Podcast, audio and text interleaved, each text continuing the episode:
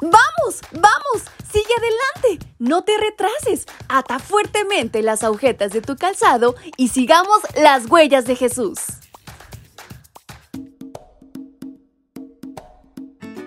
Hola, hola chicos y chicas, ¿cómo están en esta mañana? Su amiga Fabi les acompaña y les da la más cordial bienvenida a este su devocional para menores y adolescentes. Y saben, Hoy estamos de estreno. Estamos estrenando el penúltimo mes del año. ¡Qué maravilloso! ¡Y qué bendición!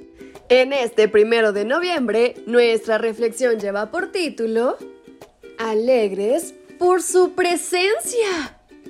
El Señor afirma, canten de alegría, habitantes de Jerusalén, porque yo vengo a vivir entre ustedes Libro de Zacarías capítulo 2, versículo 10. El nombre de Zacarías es uno de los que más aparece en el Antiguo Testamento. Más de 29 personas se llaman así. El significado de este es Jehová recuerda.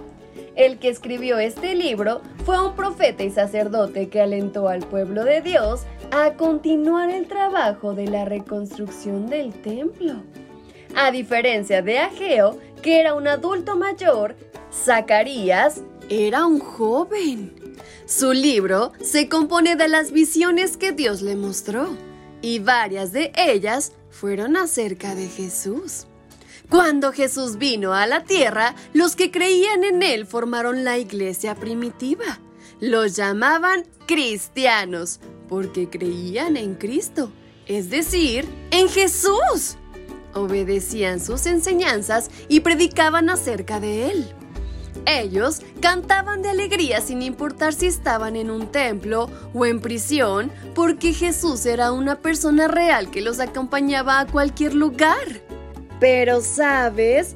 Llegó el momento de la persecución.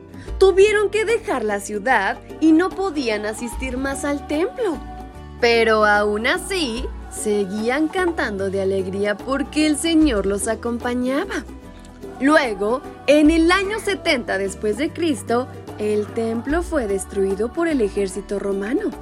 Pero el número de cristianos crecía más y más.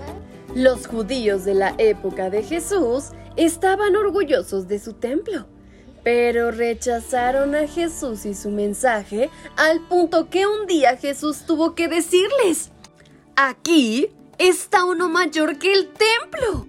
Mateo 12:6.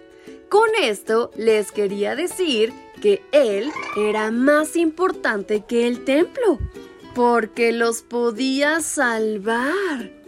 Tristemente, hoy vemos que muchos llamados cristianos dejan a Jesús afuera del templo y también de su vida.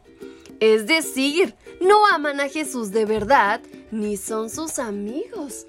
Apocalipsis 3:20 dice, mira, yo estoy llamando a la puerta. Si alguien oye mi voz y abre la puerta, entraré en su casa y cenaremos juntos. Jesús está llamando a la puerta de tu corazón. Quiere ser tu amigo y también formar parte de tu vida. ¿Qué dices? ¿Le abrimos la puerta? ¿Qué te parece si meditamos en ello? Y con esto es como concluimos con nuestra reflexión. Espero que hayan aprendido bastante, pero que sobre todo lo lleven a la práctica. Su amiga Fabi les envió un fuerte y muy cariñoso abrazo hasta donde quiera que se encuentren. ¡Hasta pronto!